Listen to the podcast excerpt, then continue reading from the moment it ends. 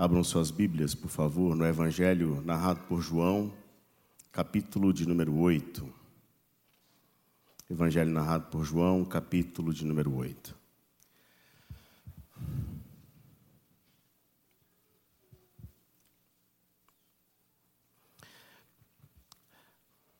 Hoje é um dia festivo para a nossa igreja. É, o nosso trabalho no bairro Alvorada está completando 32 anos. E a nossa igreja no bairro Alvorada está em festa. O trabalho fica na rua Quetapiau e, pela graça de Deus, tem sido um trabalho que tem avançado e temos colhido frutos ali e nos alegrado no Senhor. Então, quando estiver orando, renda graças a Deus por esse trabalho ali no bairro Alvorada e suplique também a bênção do Senhor para que o trabalho continue crescendo para a glória do nosso Deus. Também peço aos queridos que orem pela minha vida. Da, daqui a pouco, às 19h30, eu estou pegando um ônibus para São Paulo, onde permanecerei até o próximo domingo. Chegarei na madrugada do próximo domingo para estar com vocês nas atividades do domingo normalmente. Estarei em aula até a próxima sexta-feira e na sexta-feira eu vou para a igreja de Pinheiros, é, participar de um congresso que, está, que acontecerá na igreja de Pinheiros na sexta e no sábado. Então, orem para que Deus me abençoe nesta viagem, que ocorra tudo bem. Por favor, orem também pela minha família, que ficará aí chorosa, sentindo a minha ausência. Então, orem para que Deus abençoe também a minha esposa e os meus filhos. Evangelho narrado por João, capítulo 8, nós estudaremos os versos 1 a 11. Estamos começando agora, a partir desse momento, uma série de mensagens que trabalharemos no mês de maio. O título desta série é O Triunfo da Graça. O Triunfo da Graça. O nosso propósito com esta série é mostrar que onde abundou o pecado, superabundou a graça.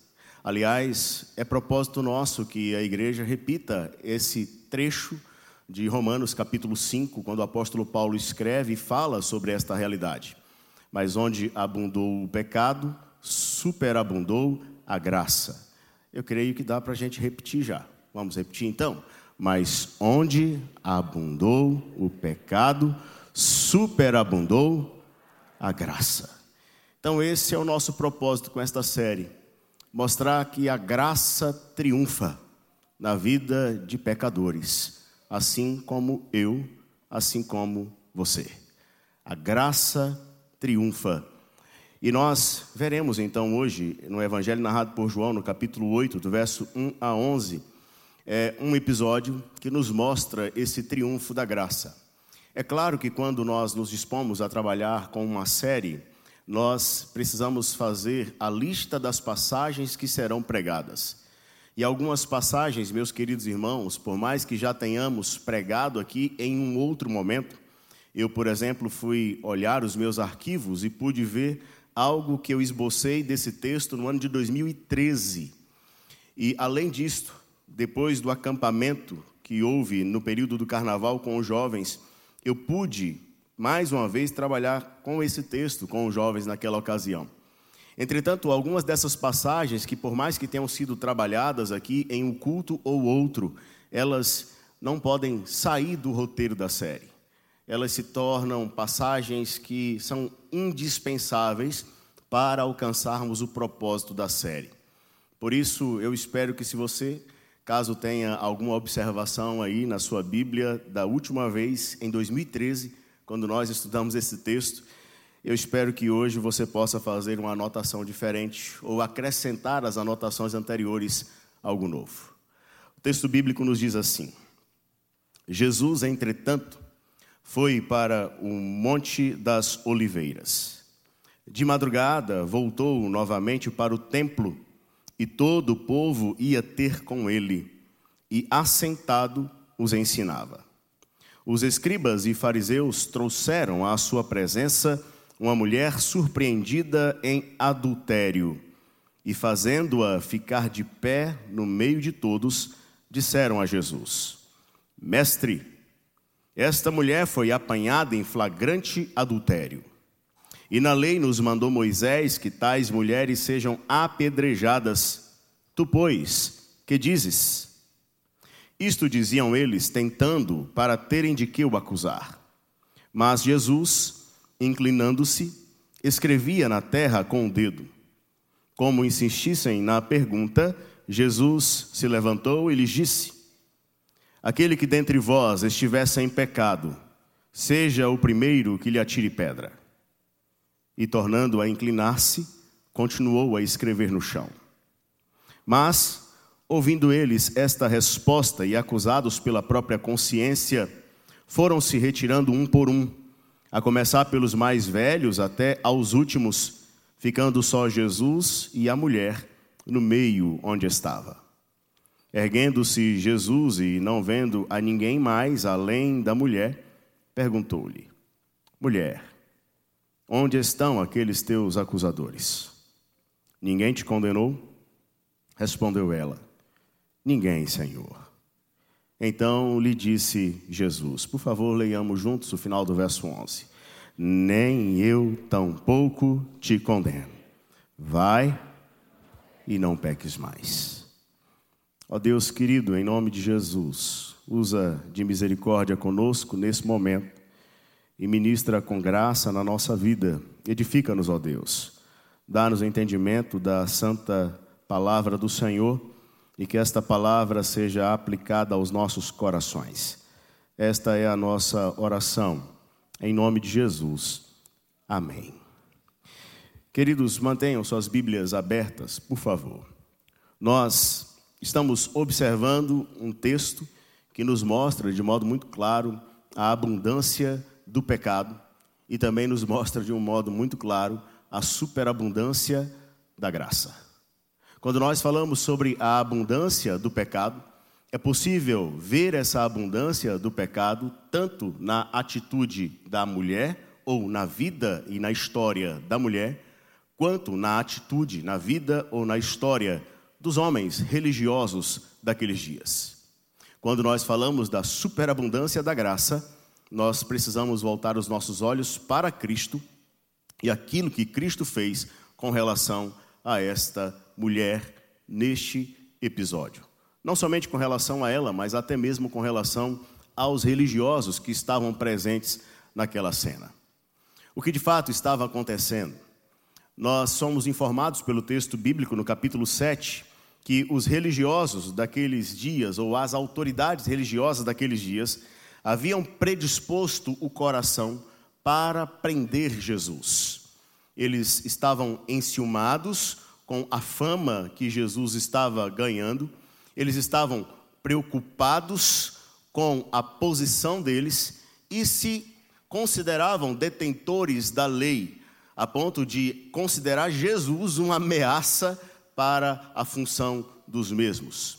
Por esta razão, no capítulo 7, quando você olha para o verso 35, ou 32, perdão, você vai ver os fariseus diante é, do comentário que a multidão está fazendo a respeito de Jesus, tomando a decisão de enviar guardas para prenderem a Jesus.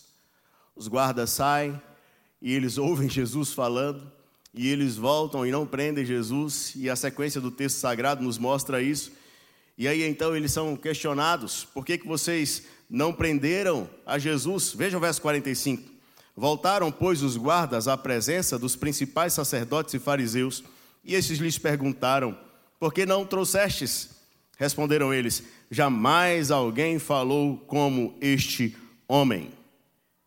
Replicaram-lhes, pois, os fariseus: Será que também vós fostes enganados?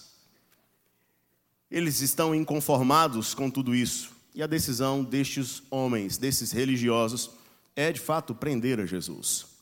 É por isso que no capítulo 8 nós estamos vendo estes religiosos em ação. E eles montam uma estratégia muito bem elaborada para cercar o Senhor Jesus e prender o Senhor Jesus. E aí então, no capítulo 8, nos versos que nós lemos, nós temos a narrativa destas cenas que se desenvolvem. E aí é olhando para esse capítulo que eu quero considerar com vocês estas lições. As lições da abundância do pecado e da superabundância da graça. Olhando primeiro para a abundância do pecado, pensemos na realidade da mulher. A realidade da mulher. Versos 3 a 5, por favor, olhe para o texto sagrado. Diz assim: Os escribas e fariseus trouxeram à sua presença uma mulher surpreendida em adultério e, fazendo-a ficar de pé no meio de todos, disseram a Jesus: Mestre, esta mulher foi apanhada em flagrante adultério. E na lei nos mandou Moisés que tais mulheres sejam apedrejadas. Tu, pois, que dizes? Observe no texto sagrado, no verso 3 especialmente, a descrição que é feita desta mulher.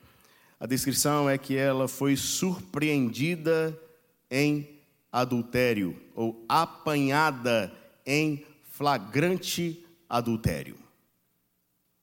Se ela foi surpreendida ou apanhada em flagrante adultério, nós podemos então aqui admitir algumas questões sobre a vida dela. Aquela mulher havia estabelecido no seu coração que o esconderijo do pecado era um esconderijo que satisfaria o desejo do seu coração. Entretanto, ela não pensou que o Senhor Deus é aquele que sonda corações e vê todas as coisas, porque não existe nada em absoluto que esteja oculto dos olhos do Senhor. O esconderijo do pecado satisfaz o anseio pelo prazer da carne. Entretanto, mesmo esse esconderijo, que por um momento está oculto dos olhos dos homens, não pode se ocultar dos olhos de Deus. Uma outra questão que nós aprendemos olhando para esta mulher é que a situação dela nos mostra que o esconderijo do pecado trouxe para ela uma realidade de palco de vexame. Por um determinado tempo, ela pôde esconder a sua decisão de viver um relacionamento de adultério, um relacionamento não aprovado aos olhos do Senhor. Entretanto, o tempo deste relacionamento em oculto chegou ao fim. E agora, quando você olha para a passagem que acabamos de ler, ela não está mais escondida praticando o seu pecado, mas ela está lançada diante de todos. O Senhor Jesus, os discípulos, outras pessoas que ali estavam, os mestres da lei, os religiosos daquele tempo e a mulher lançada na presença de todos. É importante falarmos que esta imagem não é uma imagem somente no templo. Quando eu penso sobre esta realidade notória desse palco que essa mulher foi lançada, eu penso não somente na cena no templo, mas eu penso na cena que se desenrola na rua. A mulher apanhada em flagrante adultério está sendo levada pelas autoridades religiosas pela rua, até chegar ao templo. E agora a satisfação do secreto se torna no vexame público. Ela não consegue mais se esconder. Não consegue. Um outro detalhe que nós podemos mencionar ao olhar para esta mulher nesses versos que acabamos de ler é que por causa do pecado que ela estava praticando, de fato, ela estava sujeita à condenação. Sim. A Escritura Sagrada nos mostra que o salário do pecado é a morte. Mas no caso específico desta mulher que estava em adultério, a lei havia ensinado em Levítico capítulo 20 e também Deuteronômio capítulo 22 que tais casos deveriam ser tratados de maneira severa e a pena de morte era algo a ser executado em casos de adultério no meio do povo de Deus. Muito provavelmente, as situações que envolviam moças virgens, que estava relacionada ao apedrejamento, foi inserida, amoldada a esta situação também de adultério. Ou seja, aquela mulher estava de fato e de verdade sujeita à condenação por causa do pecado. Onde abundou o pecado, considerando a vida da mulher, nós vemos uma pessoa que entende que a sua vida pecaminosa pode ser vivida em secreto, que Deus não vê. Uma pessoa que não considera o fato de que o pecado em oculto pode se tornar público, a ponto de levá-la ao palco do vexame. Uma pessoa que não considera que o seu pecado em oculto, de fato e de verdade, a torna sujeita à condenação. Abundância de pecado, cegueira. O pecado faz isso com os homens. O pecado torna a percepção dos homens pequena diante da gravidade que ele expõe o próprio homem. Mas ainda sobre a abundância do pecado, pensemos agora nos homens, nos religiosos. Vejamos dos versos 6, 7, 8 e 9. Isto diziam eles, tentando para terem de que o acusar. Mas Jesus, inclinando-se, escrevia na terra com o dedo. Como insistissem na pergunta, Jesus se levantou e lhes disse: Aquele que dentre vós estivesse em pecado, seja o primeiro que lhe atire pedra. E, tornando a inclinar-se, continuou a escrever no chão. Mas, ouvindo eles esta resposta e acusados pela própria consciência, foram se retirando um por um, a começar pelos mais velhos até aos últimos, ficando só Jesus e a mulher no meio, onde estava. O que é que nós podemos observar sobre a abundância de pecado na vida desses homens? Vejamos então alguns detalhes da abundância de pecado na vida desses religiosos. Primeiro, observem que estes homens, eles têm um desprezo inegável pela vida do outro. Estes homens, eles não estão preocupados com o outro, eles estão preocupados consigo mesmos. Os seus olhos estão fechados para enxergar o outro, a ponto de olhar o outro como alguém que necessita de misericórdia. Esses homens, eles estão prontos para usar uma vida a fim de alcançar os seus propósitos. Independentemente das marcas que a atitude possa trazer para esta vida, eles não estão preocupados porque eles não olham para o outro. A abundância de pecado faz com que o homem viva em desconsideração do seu próximo. Desconsideração do seu próximo. Segundo, nós podemos observar a abundância do pecado na vida destes religiosos, na hipocrisia do coração. Uma hipocrisia presente no coração de escribas e fariseus, mestres da lei, da lei, guardiões da lei. Porque eles não estavam habilitados para executar a lei do modo como requeriam. Não. Não estavam. O Senhor Jesus, quando os desafia, não os desafia de maneira é, é, insensata, sem considerar um pano de fundo, não. O Senhor Jesus está respaldado. Já que vocês estão apelando para Levítico e Deuteronômio, deixa eu usar com vocês também a lei. Deuteronômio capítulo 17, verso 7 diz que a mão das, das testemunhas será a primeira contra ele para matá-lo, e depois a mão de todo o povo. A mão das testemunhas deveria estar inocente. E aí então o Senhor Jesus confronta. Já que vocês estão alegando inocência, façam aquilo que vocês querem. E quando o Senhor Jesus os confronta, mostra para eles e para nós que a religiosidade sem piedade, ela se torna uma verdadeira máscara, é uma hipocrisia. E isso acontece por causa da abundância do pecado. Ainda, vejam no texto bíblico que é possível olhar para estes homens e eles se retiram depois desse confronto, eles se retiram. E nós vamos ver que eles se retiram porque eles estão envergonhados pela consciência da sua própria condição pecaminosa. Eles estão acusados pela sua própria consciência, mas tem um detalhe: eles permanecem endurecidos. O pecado promove essa dureza de coração.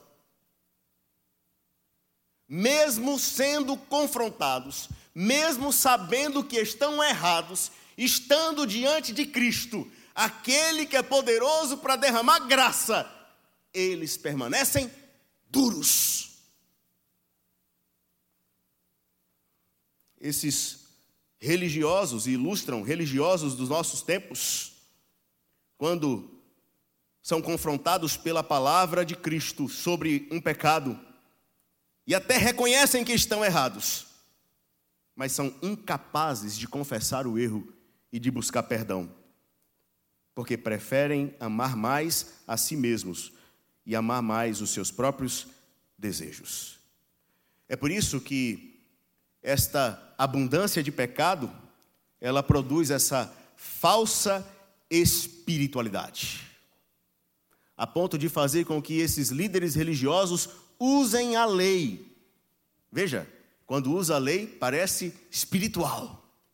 Usam a lei, mas não porque estão interessados na obra e na glória de Deus sobre as suas vidas e na vida do outro, mas usam a lei para sustentar a sua própria condição pecaminosa. Permita dizer uma coisa para você, meu irmão e minha irmã, em nome de Jesus e com tristeza no meu coração. Uma das coisas que mais nos assusta em nossos dias é o fato de que os membros das igrejas, e eu me refiro a igrejas de maneira geral, eles estão se escondendo em suas atitudes pecaminosas atrás da própria palavra procuram no próprio texto bíblico fundamentação para alimentar o seu erro. E sabe o que acontece? Distorcendo a Escritura, sustentam uma doutrina que não é de Deus. O apóstolo Paulo fala que é uma doutrina que conduz ao erro, é uma doutrina de demônios. Eles saem dali entristecidos e você pode observar um detalhe: começa dos mais velhos, né? Começa dos mais velhos, depois para os mais novos. Os mais velhos, eles começam a fazer isso porque a maturidade ou a consciência deles é mais viva do que dos mais novos, e os mais novos acompanham os mais velhos. Mas, queridos, encerremos aqui a abundância do pecado. Olhemos então agora para a superabundância da graça. Falemos sobre a superabundância da graça. E é claro, ao falar da superabundância da graça, nós precisamos pensar em Cristo. Versos 10 e 11. Por favor, eu peço que você leia comigo esses dois versos a uma só voz. Leiamos. Erguendo-se Jesus e não vendo a ninguém mais além da mulher, perguntou-lhe: Mulher, Onde estão aqueles teus acusadores? Ninguém te condenou? Respondeu ela: Ninguém, Senhor. Então lhe disse Jesus: Nem eu tampouco te condeno. Vai e não peques mais. Há três detalhes da superabundância da graça que eu quero mencionar para vocês aqui. Primeiro detalhe é que o Deus de toda graça, ele dirige a história, ele conduz a história de modo gracioso. E nós podemos ver essa condução graciosa aqui. A condução graciosa se revela nessa passagem. De que modo? Bom, nós podemos falar que ela se revela quando o Senhor Jesus, de modo sábio e soberano, permite que aqueles homens, mesmo na abundância do seu pecado, sejam instrumentos para levar aquela mulher diante dele. E também faz com que eles ali estejam para serem confrontados. É exatamente isso. A graça triunfando onde o pecado estava abundando. Ele dirige todas as coisas. O esconderijo é rompido, porque o Deus de toda graça está dirigindo a história. Aqueles homens são envergonhados, porque o Deus de toda graça está dirigindo a história. E sobre essa vergonha que estes homens sentem, permita falar algo. A armadilha que eles fizeram foi uma armadilha muito bem elaborada. Muito bem. Por um lado, eles colocaram Jesus diante da lei de Moisés. Por outro lado, eles colocaram Jesus diante da lei romana. Então eles citam, veja só, a pena de morte, lá Moisés está dizendo, só que os romanos não permitiam a aplicação de pena de morte em seu território por aquelas nações que viviam ali debaixo do seu jugo. Só o Império Romano poderia fazer execução por pena de morte. Se Jesus então autoriza, o Senhor Jesus está contrariando aquilo que determina a lei dos romanos. Se Jesus fala, olha, não, não tem nada disso, como que vai ficar na interpretação da lei de Moisés? Foi uma armadilha muito bem montada. Muito bem montada. Mas o que é que o Deus de graça nos ensina na condução da história? Que toda a armadilha montada pela mente mais brilhante dada entre os homens não passa de absolutamente nada diante da sabedoria dele. A estratégia do diabo, na sabedoria dele, foi lançar a semente da mentira, alcançar o coração dos nossos primeiros pais, afastar o homem de Deus.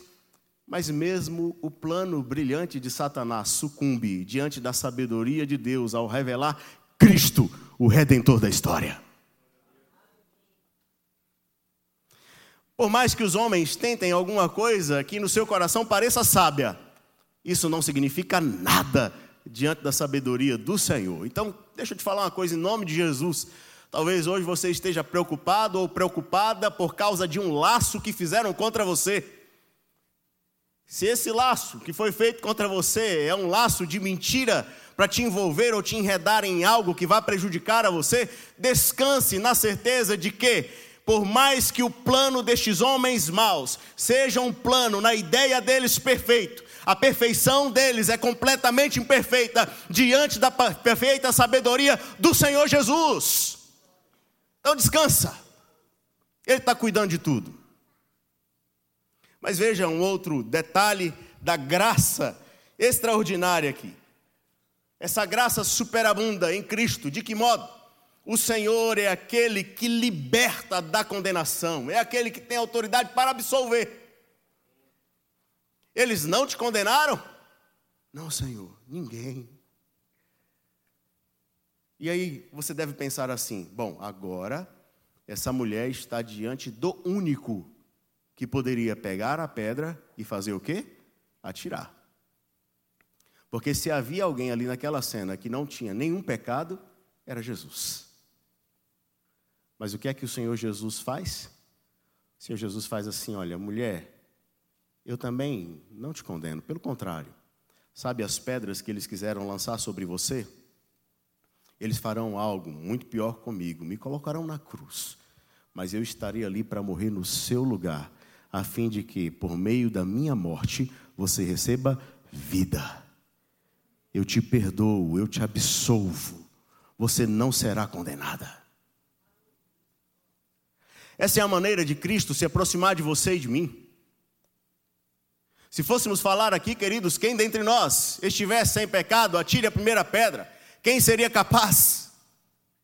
Ninguém, em sã consciência, se levantaria para querer atirar pedra aqui, e nem você que está acompanhando em casa na transmissão, seria capaz de se levantar da sua poltrona, do seu sofá, ou sei lá do que, para pegar pedra e atirar nos membros da sua família? Todos nós devemos reconhecer que somos pecadores.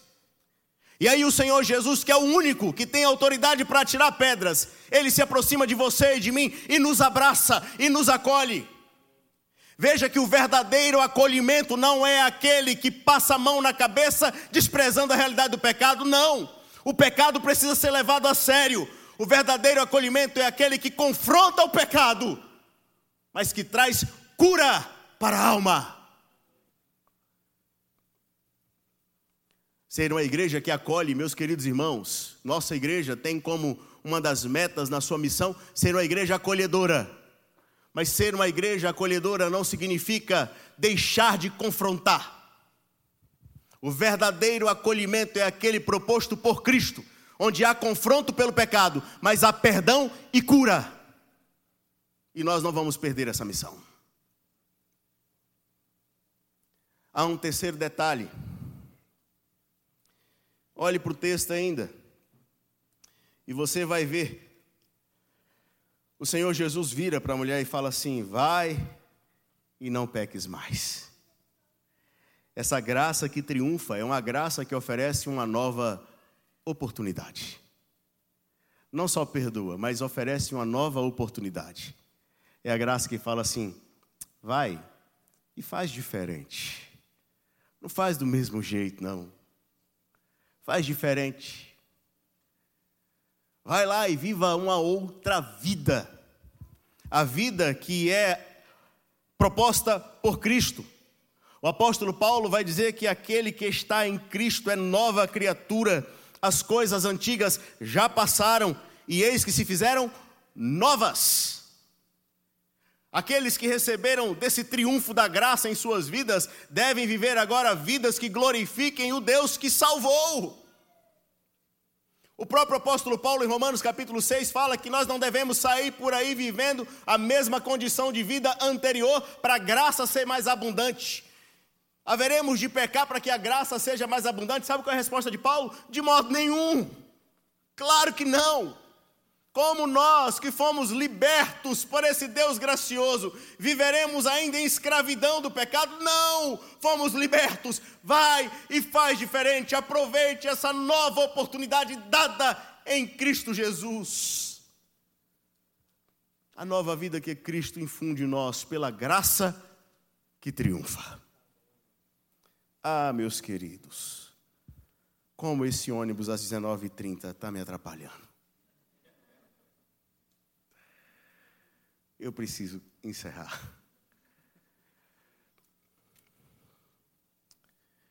Eu quero dizer uma coisa para você e eu gostaria que você considerasse isso no seu coração em nome de Jesus. Em nome de Jesus. Não tema ser confrontado em seu pecado. Tema permanecer no pecado. Porque o salário do pecado é a morte mas o dom gratuito de Deus é a vida eterna.